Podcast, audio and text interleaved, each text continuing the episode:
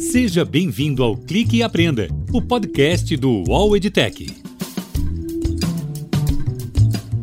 Olá a todos, estamos iniciando agora o episódio 20 do nosso Clique e Aprenda.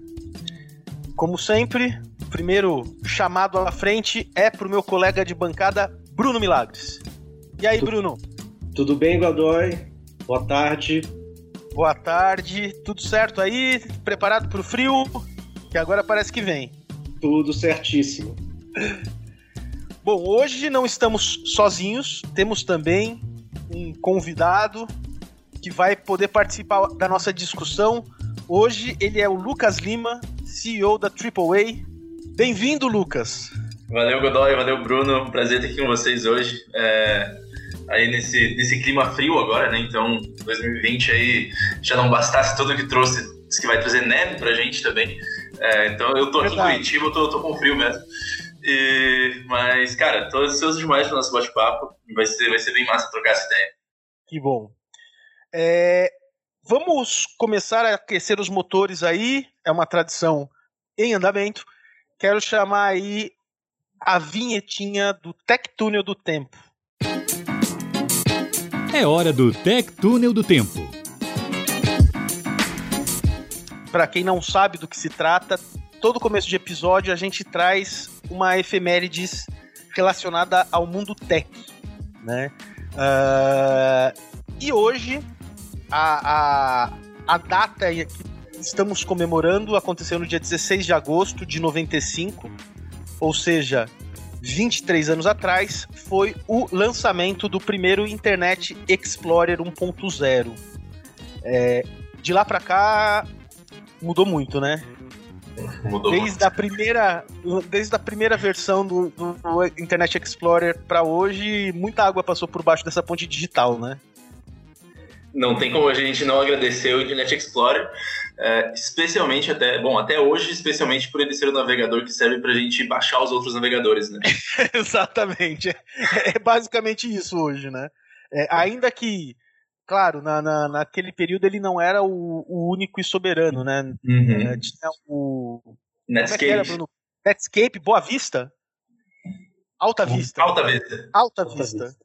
Né? Então, é, é, eu acho que, inclusive nesse momento em que estamos, né, de, de trabalho remoto, de tentar fazer o, quase tudo é, apoiando na interface digital, no online, acaba sendo uma data muito importante para a gente né, compartilhar aqui com, com os nossos ouvintes. Mas isso é o gancho ideal também para o nosso tema dessa semana. O tema dessa semana é cultura também devora estratégias em um contexto de trabalho remoto? É, trocando em miúdos, né? Uh, e aí, né? Estamos vivendo um, um, um momento de intenso trabalho remoto, né? É, muitas pessoas estão falando, inclusive, que não é bem o esquema de home office puro que, que, que vivenciamos, né? Que na verdade é um, algo diferente, porque está sendo completamente distinto de uma de, uma, de um modelo de home office como a gente vivia até então nos lugares em que já existia essa política. Mas é inegável, né? É, eu tenho falado com várias pessoas que estão nesse modelo, né? E é muito comum ouvir que, putz, não imaginava que esse modelo me trouxesse tanta produtividade, né? É, e também, né, muito comum a gente ouvir coisas do tipo: estou trabalhando muito mais do que antes, né? Considerando essas, essas situações, né, essas averiguações, uh, onde fica a cultura né, de uma empresa? Onde fica a aderência às estratégias? Porque a gente sabe que tudo isso depende aí de um convívio, de uma troca, é, de uma forma muito uh, intensa de comunicação, de construção, de, de visão do coletivo, de fazer parte de algo maior. Então, Lucas, para a gente começar aqui, o que, você pensa dessa história toda? A cultura Cara, fica onde? Vamos lá, vamos lá. É, Achei legal quando vocês trouxeram esses temas, porque uh, há uns dois meses eu comecei a me deparar com, com essa pergunta de alguns clientes da AAA. Então, para quem não conhece a AAA Inovação, a gente educa sobre inovação e fala aí com mais de, de 10 mil pessoas é, de forma aproximada, né? A gente tem um alcance de mais de 100 mil pessoas. Uh, e a gente recebe muitas perguntas, né? E onde fica a cultura?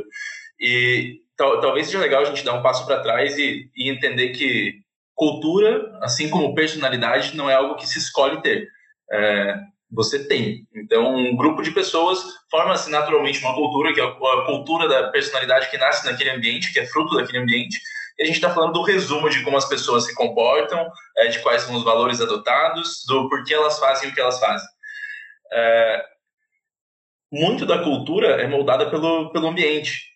E, e, aí nós temos empresas aí que, que escolhem ou moldam as suas culturas de, bom, uma cultura de performance. Daí a gente chega em time de vendas, por exemplo, que nas paredes eles têm todas as metas em tempo real, tudo que está acontecendo, quantas vendas bateram, e daí quando, quando se faz uma venda eles batem o sino. E tem, temos culturas de inovação, onde tem empresas que, que no, no ímpeto de serem mais inovadoras, elas trazem, trazem um ambiente, às vezes, que, que explora mais a geração de ideias. É, a gente tem culturas que focam no produto, no cliente, e, e daí quando a gente vai para casa, é, a gente está no, no, ambiente da nossa casa. Então a cultura do ambiente que a gente está, e, e, daí assim, no meu caso eu moro sozinho, então, e estou acostumado a trabalhar com home office, é, é, é relativamente mais fácil para eu moldar o que eu quero fazer, o que eu escolho fazer. É, mas tem muita gente que nunca trabalhou com home office, tem muita gente que tem filhos em casa, então eu conheço gente que é, autogestora assim, é, e gestora que está em casa e agora, além de, de cuidar da equipe remotamente, ela também tem que cuidar da lição de casa dos filhos que, estão do lado dela. É, então, é, realmente é um cenário que muda para todo mundo. E daí cabe ao gestor entender, entender a sua equipe a nível micro e a nível macro, né? Então, na AAA aqui eu falo diretamente todos os dias com, com 10 pessoas, mas a gente tem aí mais de 20 pessoas que estão produzindo conteúdos, que, estão, que fazem alguma função aqui dentro. Uh, e, e, daí cabe, e, e eu estou falando de uma equipe pequena, né? Então tem, tem gestores que têm que estar preocupados com isso aí a nível de centenas, milhares de pessoas. Uh, que é criar os mecanismos corretos para que essa cultura, esses valores que você está criando para sua para sua equipe, para sua empresa, que sejam de inovação, que seja de troca de conhecimento, que seja de performance, é, quais são os rituais que mesmo virtualmente vão fazer isso continuar proliferando? E, é. e aí é uma é uma questão grande para a gente debater mesmo. É legal você ter trazido esse exemplo prático que você está vivendo, né? Então uhum. você tem observado, mas também está vivendo isso, e na verdade todos nós estamos, né? É, mas eu acho que o que você trouxe é, é, é, essencial mesmo, é você criar esses rituais, né? E, e, e manter essa proximidade, manter uh, a chama acesa, né? Uh, independente de qual é o meio utilizado para isso, né? Se você está usando uma sala de uma sala de reunião com sua equipe, ou se você está usando uma sala do Zoom, ou do Teams, ou do Skype, ou do que quer que seja, para garantir essa, essa troca, tá valendo e é efetivo também. Né? Eu acho que essa mes esse mesmo. É, a gente vai vencendo preconceitos, né? Preconceitos, né? Quando a gente fala de, de coisas novas como é esse modelo. Então, a gente já, já, já conseguiu de alguma forma, vencer o preconceito de que home office não é produtivo. Perfeito. Ou não é tão produtivo. Tem, né? tem gente, inclusive, trabalhando mais, né? Exatamente. É, claro que existem ônus e bônus em todos os modelos, em, em todas as, as mudanças, né? Mas eu acho que a gente, ah, como a gente está vivendo de, de uma maneira muito, muito forte, né? Eu acho que os efeitos também, os resultados também acabam tendo uma cor um pouquinho mais, mais forte quando a gente observa, né? Então acho que essa questão da produtividade, essa questão da manutenção da cultura, manutenção da proximidade, manutenção dos alinhamentos, né? Perfeito. E você, Bruno, concorda com tudo isso? Acha que é possível manter viva a chama? É, eu tenho uma visão um pouco diferente sobre esse assunto, Godoy, que é o seguinte: como a gente está nesse contexto de mudança desse ambiente de trabalho, que aí concordo totalmente com vocês, influencia e é parte da cultura criada dentro da organização, a gente está num momento que, na minha visão, está acontecendo uma mudança de cultura em todas as empresas que mudaram seu ambiente de trabalho. É involuntário, está acontecendo porque o contexto exige disso de todo mundo.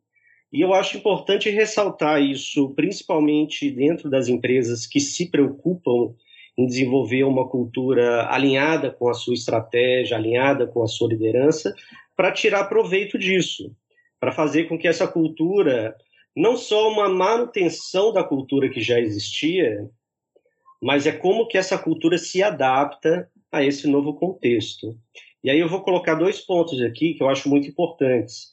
Tem muitos setores da indústria que estão num momento que precisam de se reinventar, é, precisam de buscar inovação. Então, eu acho que isso é parte de um trabalho também de cultura organizacional, de promover uma cultura mais aberta à inovação, mais aberta à aprendizagem, que é um dos, um dos alicerces né, de busca de inovação.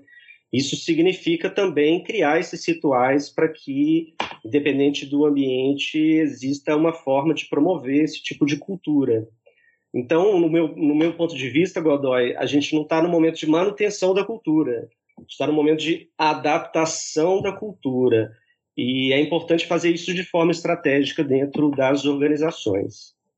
É porque mudou muita coisa, né? Não tem como, né? Você achar que vai conseguir uh, manter uma, inclusive uma linha de raciocínio, né? Tudo mudou muito, muito, muito rápido.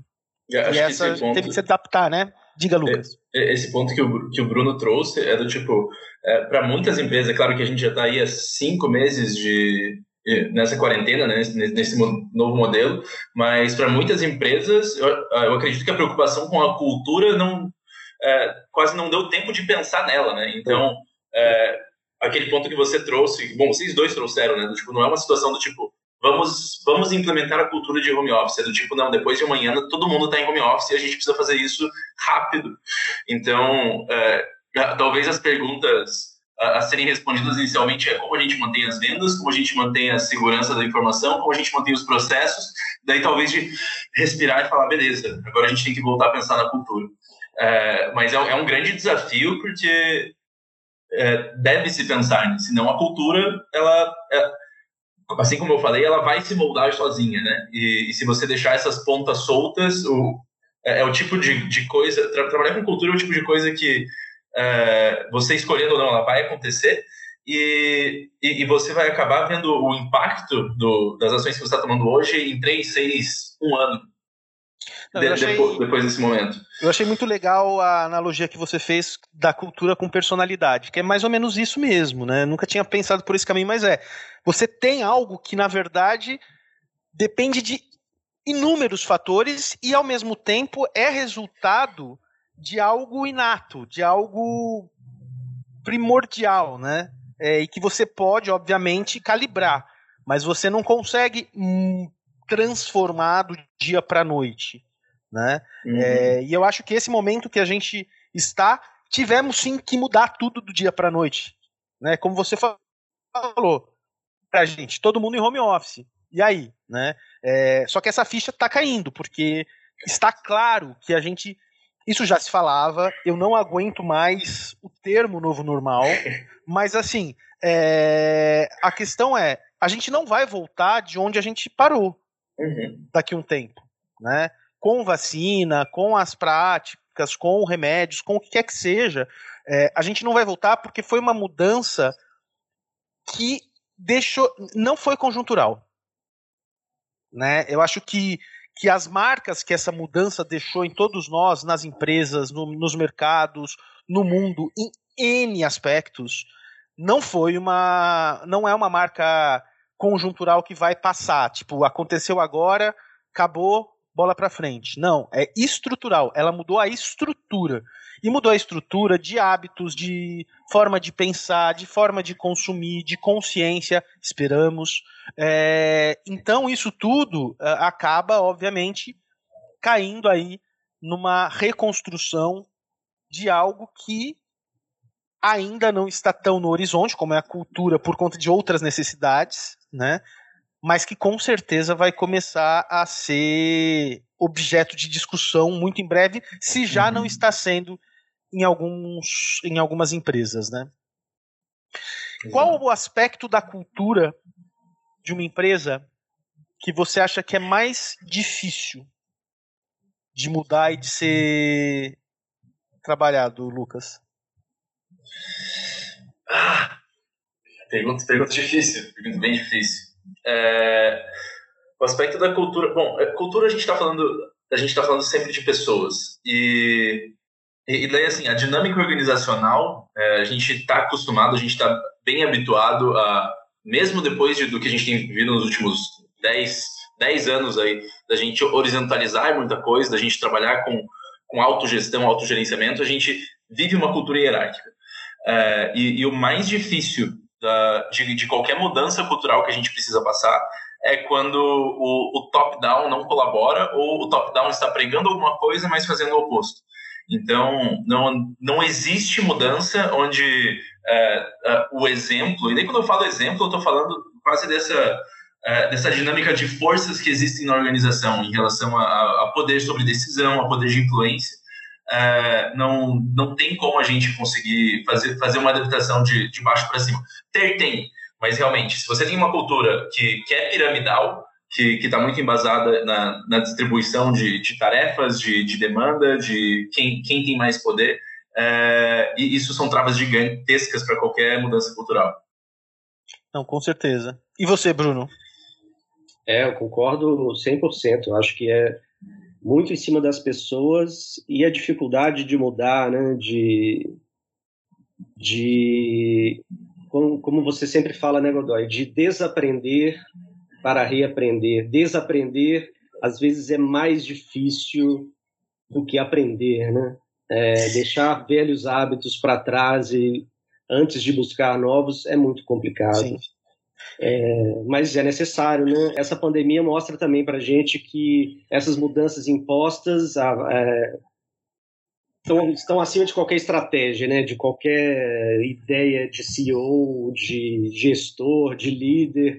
A realidade, ela, ela é, ela vem antes e o contexto vem antes do que qualquer estratégia, né?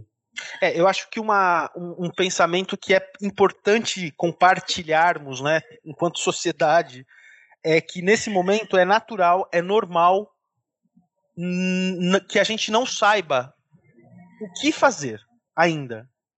Mas é muito, muito importante a gente saber que algo precisará ser feito.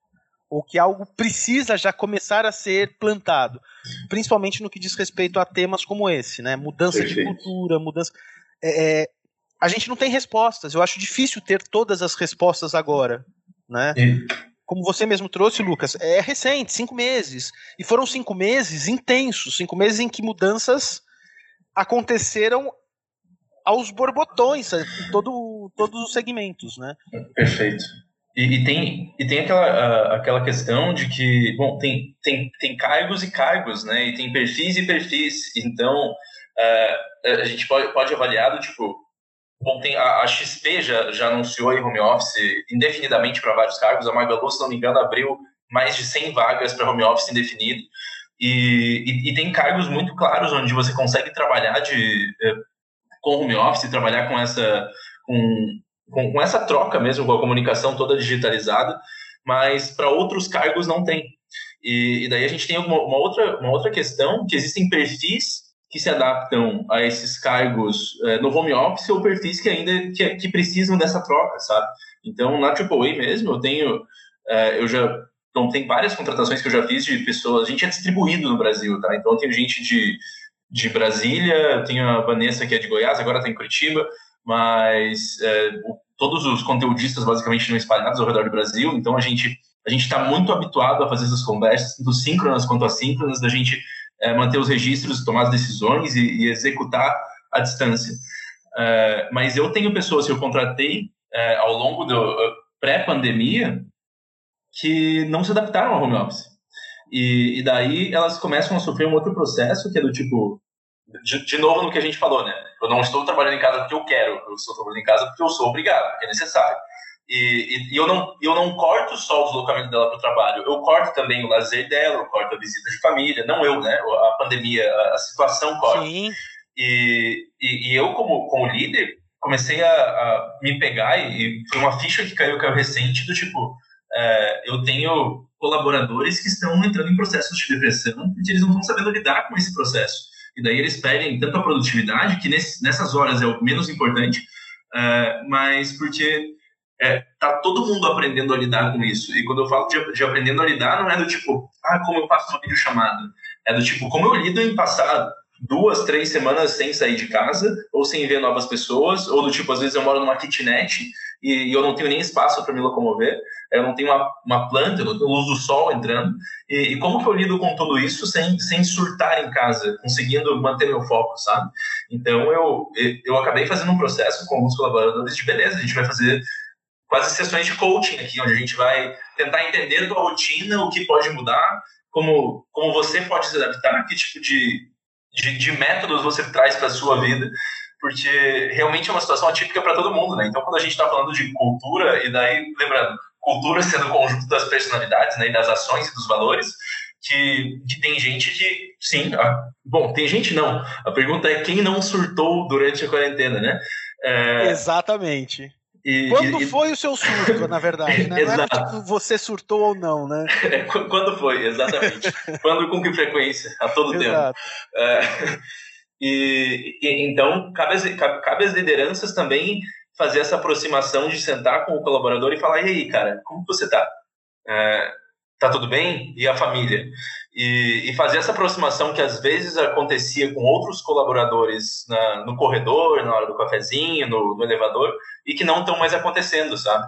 E, e, e, eu acho que esse é o trabalho que, talvez nessa fase de definição de cultura que a gente está, de ainda começar a entender isso, talvez esse seja o primeiro passo, do tipo, beleza, eu vou sentar e conversar com cada um deles e, e num nível, não no nível do tipo racional, como estão suas entregas, do tipo, cara, como você está se sentindo. você precisa, né, para sair disso. Nossa, muito legal. Eu acho que essa proximidade uh, que você traz junto da sua equipe faz toda a diferença para a empresa, para eles, sem dúvida nenhuma, e acho que inclusive para você, né? Porque você está conseguindo desenvolver aí outras algum, algumas skills que de alguma forma poderiam estar tá ali dormentes, mas que não faziam, Sim. não eram tão necessárias numa outra, num, num outro contexto, né? Sim, exato. Agora chegou a hora da pergunta. Vinheta, solta aí. Conta aí. Lucas, conta aí. O que foi a última coisa, ou qual foi a última coisa que você aprendeu online? Online? Cara, eu tenho, tenho estado fascinado por um tema chamado neuroplasticidade. Você deve conhecer porque a gente lida muito com, com aprendizagem tempo. E, e, daí eu cruzei com um cara chamado Andrew Hilberman. Esse cara é, é um pesquisador de Stanford e, e, e ele tá bom, ele tem um laboratório de pesquisa pra, de, de neurociência, onde está estudando apenas neuroplasticidade, como a gente reage a situações de estresse, como a gente facilita o nosso aprendizado. E, e, e, aí, assim, ele não tem nenhum livro escrito, mas ele está tá fazendo muito podcast e dando entrevista pra caramba. Então, eu pego, tipo, às vezes tem uma entrevista ali de duas horas e eu deixo rodando. Eu tô aprendendo muito nesse modelo, é, ouvindo os podcasts deles e acompanhando ele no, no YouTube. Virei, virei um, virei follower número um do cara. Assim. E, então, tenho, tenho aprendido sobre neuroplasticidade na internet. Sensacional. Olha, para quem não sabe o que significa neuroplasticidade, é a capacidade do cérebro, né? De se adaptar aí a, a diferentes uh, maneiras de traduzir, de arquivar, de trabalhar. Né? Perfeito. É, então, por exemplo, tem casos de neuroplasticidade onde, estuda, onde estudam casos de pessoas que perdem parte, por exemplo, do cérebro por conta de um acidente ou de alguma coisa e de alguma maneira o cérebro ele se reorganiza para para manter né, essas funções que seriam perdidas é, com, a, com a questão do acidente, etc. E tal. Isso de uma forma muito rasa, não sou especialista no tema, sou só um, um, um, um fã também é, desses assuntos, mas para quem tiver mais interesse, fica a dica aí. É Andrew Huber, Huberman. Huberman. Isso, com, com H.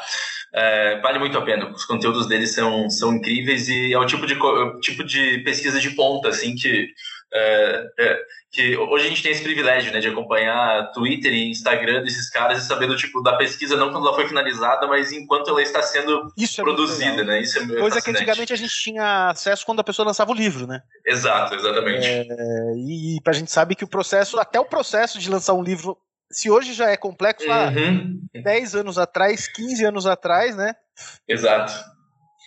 E estamos caminhando aqui pro, pro fim do nosso episódio 20. Então, nada mais fim de episódio do que o quadro Hackeando. É hora do Hackeando. Bruno, qual é o hack dica, indicação da semana? Legal, Godoy. Como a gente ia hoje falar de, como a gente falou hoje de cultura organizacional, eu trouxe duas dicas. Uma um pouco mais antiga de uma empresa é, que, fala, que fala muito de inovação e, e, e um livro que eu li há algum tempo me influenciou bastante e um livro que todo mundo, que muita gente conhece aqui no Brasil, o livro A Magia da Pixar do David Price Sensacional. é, que fala muito da construção da cultura da Pixar e esse- essa é uma referência de uma empresa de conteúdo, né? De, de, de história e de conteúdo. E tem um livro mais recente que se chama Spotify Teardown, que é o livro da construção da cultura, da, da história do Spotify.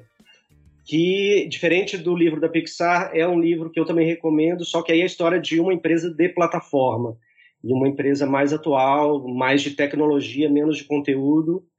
É interessante, eu acho que nesse momento, quem, quem estuda e gosta de falar sobre cultura organizacional, entender como elas são diferentes, como a gente pode aprender com as diferentes culturas, adaptá-las, usar, os, usar rituais de outras empresas dentro das nossas empresas, aprender com casos, né?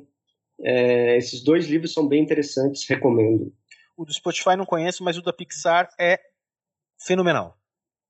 Não, não só pelo tema, mas porque Pixar é Pixar, né? Então não tem como, né? A gente não ter aí uma, uma memória afetiva, uma relação afetiva é, com, Só mais com a história dessa empresa. Os autores do livro do Spotify são vários, tá? Mas pode procurar por Maria Erickson e o Rasmus Fleischer. É, e tem mais três tem mais três autores, a Ana Johansson, o Sni- Snickard e o Patrick Vonderow. É, acho que vale, recomendo. A, a, a Ótima dica. Vou, vou atrás da, da segunda. É, é Esse- vou- já vou entrar na- nas, nas plataformas de e-book. Que eu, Lucas, eu abri mão do físico, assim. Eu, eu- sou um entusiasta. O Bruno é uma, uma pessoa que gosta do, da experiência do papel, né, Bruno? Godoy, dessa semana, um deles é em papel, o outro é um e-book. É a dupla. Um deles em português, um outro em inglês. Assim, estamos conseguindo aí trazer realmente coisas para informações, indicações para todos os gostos. Nossa, demais. Lucas, chegamos ao fim. Queria agradecer imensamente a sua disponibilidade de, de participar aqui conosco do nosso podcast. Volte sempre, né? É, queremos é, é, agradecer também a, a parceria, né? que está de vento em popa aí, né? Com os lançamentos da AAA Cara, tá demais. com no, no Sapiência, Tá, tá, tá bombando, né? Tá, tá demais, tá bem legal. É, bom, para mim é um prazer estar aqui. É, é, acho que essa aproximação que a, que a AAA e a Auditech fizeram aí está sendo muito agregador. Eu acho que tanto para o nosso público em comum, é, quanto para a gente também, que hoje está aprendendo e, e, aprendendo um com o outro nesse processo. Então está sendo muito legal. É, obrigado. Eu espero aí participar de novo. Então podem, podem me convidar. Seja um prazer aí. E, e, e não, não só eu, mas a gente tem aí o Alan, o Amorim, o, o Arthur, tem, tem mais um monte de gente incrível no nosso time que com certeza acho que pode, pode agregar não só para o podcast, mas para todos os eventos que vocês estão rodando por aí. Sem dúvida. Muito obrigado, Bruno. Valeu aí pela, pelas dicas, pela presença e pelos insights todos. É, antes de ir embora, obviamente, não posso deixar de falar do nosso e-mail edtechcast.com e também dos nossos, nossos outros canais de comunicação. Entra lá no Instagram, arroba edtech, LinkedIn, deixa sua dúvida, dica, é, dúvida de novo, porque dúvida a gente tem mais do que qualquer coisa nessa vida. É, enfim, o que você quiser, esses são os nossos canais para entrar em contato. Grande abraço e até o próximo episódio. Falou, Lucas. Falou, Bruno. Valeu, gente. Tchau, Godoy. Tchau, Lucas. Obrigado.